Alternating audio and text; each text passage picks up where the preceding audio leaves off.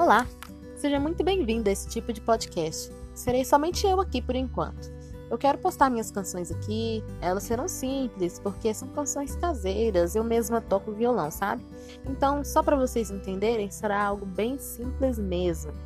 Quero que vocês me deem sugestões aqui, ideias de como melhorar esse espaço que é meu, seu, nosso, ok? Aqui serão compartilhadas canções, reflexões da palavra, histórias e coisas que simplesmente acontecem no dia a dia, sejam elas boas ou ruins.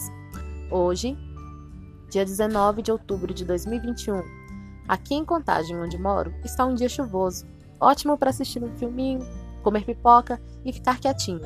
Mas nem todos podem fazer isso. Algumas pessoas têm que trabalhar, fazer almoço para a família, lavar as roupas e muito mais. Cada um tem sua realidade, não é mesmo?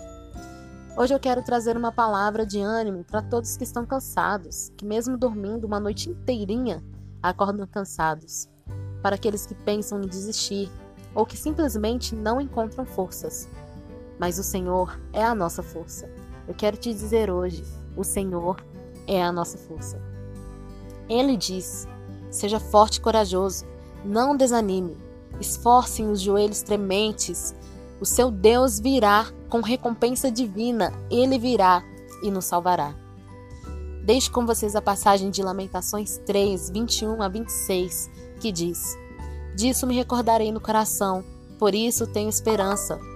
As misericórdias do Senhor são a causa de não sermos consumidos, porque as suas misericórdias não têm fim. Novas são cada manhã, grande é a tua fidelidade. A minha porção é o Senhor, diz a minha alma portanto esperarei nele. Bom é o Senhor para os que se atêm a ele, para a alma que o busca. Bom é ter esperança e aguardar em silêncio a salvação do Senhor.